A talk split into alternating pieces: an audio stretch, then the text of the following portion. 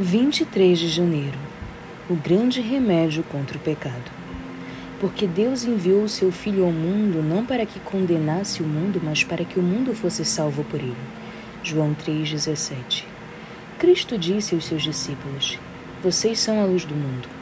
Assim como o sol se move pelo céu para encher o mundo de claridade, os seguidores de Jesus devem irradiar a luz da verdade sobre os que tateiam em meio às trevas do erro e da superstição.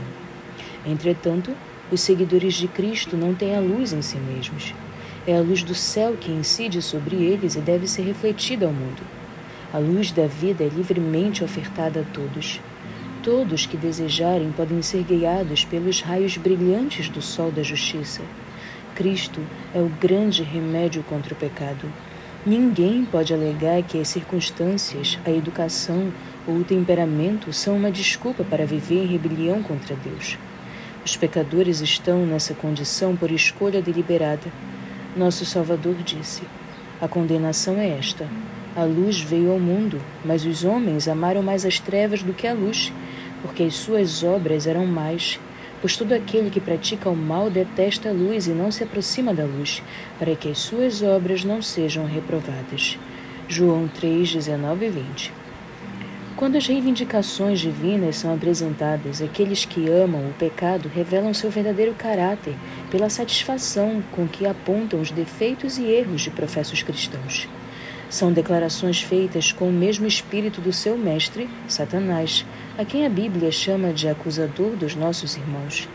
Se uma notícia negativa circula, quão rapidamente é ela exagerada e passada de boca em boca? Quantos se regalam nela, como abutres em cima de uma pilha do lixo? O cristão verdadeiro que pratica a verdade se aproxima da luz para que as suas obras sejam manifestas, porque são feitas em Deus. Sua vida piedosa e conversa santa são testemunhos diários contra o pecado e os pecadores.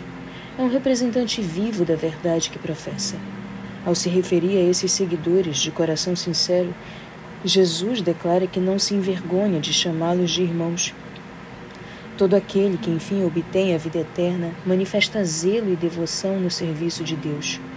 Conhecer seu dever é realizá-lo com toda dedicação e sem temor. Segue a luz à medida que ela brilha no caminho, sem se importar com as consequências. O Deus da verdade está ao seu lado e jamais o abandonará. Sua vida é um testemunho a favor do pecado ou contra ele? Como você pode saber a resposta?